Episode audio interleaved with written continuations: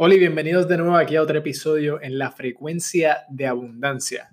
Mira, no sé, no sé sobre ti, pero en verdad a mí estas, estas últimas lecciones me han ayudado a obtener tanto valor de cosas que he estudiado en meses anteriores y estudiar estas citas y lo que, y lo que representa, ¿verdad? Las siete lecciones claves de vida. La que estoy hablando hoy es liderazgo y yo le estoy sacando mucho valor. Espero que ustedes también porque algo a medida que entras más profundo y comienzas a pensar la intención de estas citas y lo que puede significar en tu vida, absolutamente todo cambia. Mira, la lección número 5 es sobre liderazgo. Y aquí tenemos tres citas.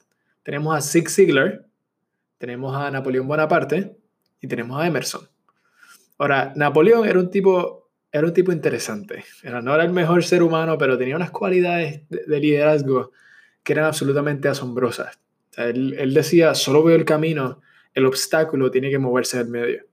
Inmensa capacidad de concentración, inmensa capacidad. Entonces son ciertas cosas que son admirables. Em, y lo que es el liderazgo, en cualquier caso, Siglar decía, o Siglar dijo, bueno, dice, Siglar eh, vive, vive hoy día, entonces él dice que las personas sobresalientes tienen una cosa en común, un sentido absoluto de misión. Todo líder lo hace. Y, es, tan cierto esto. Cuando tú estás liderando, tú, tú estás en una misión.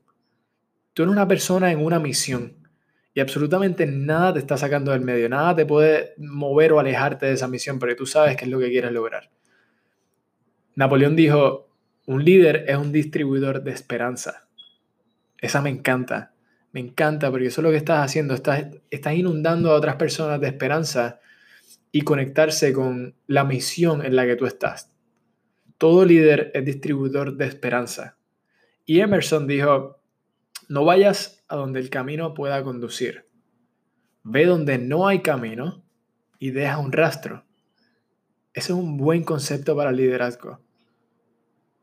La sociedad hoy día está hambrienta por líderes está hambrienta por personas que, que, se quieran elevar a algo más grande que ellos, que quieran hacer cambios a algo más que su propia vida, que quieran ayudar a la sociedad y a todo el mundo en conjunto moverse hacia un estatus y una situación mejor.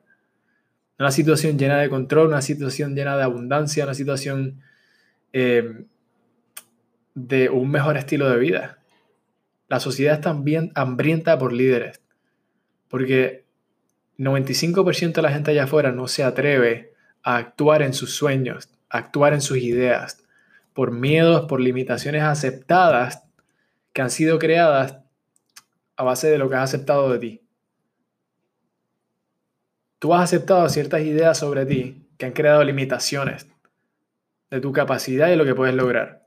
Los líderes, no es que, no es que estas personas tengan, no tengan miedos, no es que estas personas no, no, tengan limitaciones, no tengan ideas de, limitaciones que, con las que crecieron.